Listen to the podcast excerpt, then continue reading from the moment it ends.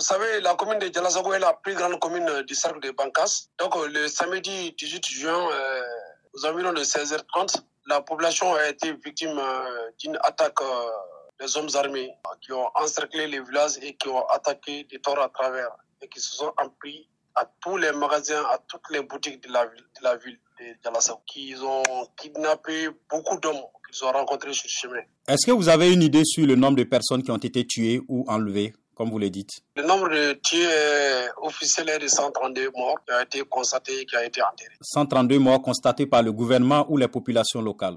Par le gouvernement et les populations locales. C'est 132 personnes qui ont été enterrées et par le gouvernement et par la population locale. Est-ce que vous avez eu des nouvelles des personnes qui ont été enlevées, comme vous le dites? Non, pour le moment, euh, certains qui ont été enlevés, on n'a pas de leurs nouvelles. Ils sont, on les a amenés. Vous avez une idée sur le nombre de personnes enlevées? Non, même pas.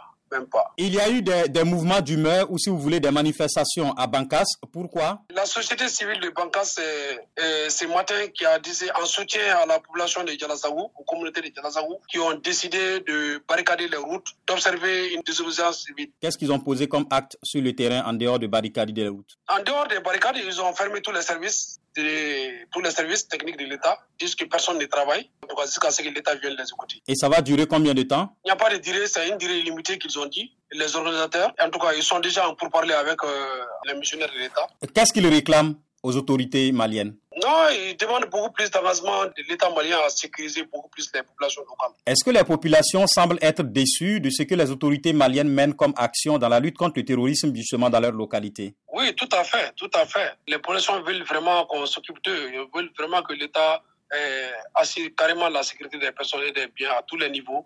Parce que cette situation qui, qui, vient de se dérouler dans la commune de Djalazago n'a laissé indifférentes personnes. Ça a été très très dur et horrible comme attaque jadis. Donc vous voyez quoi.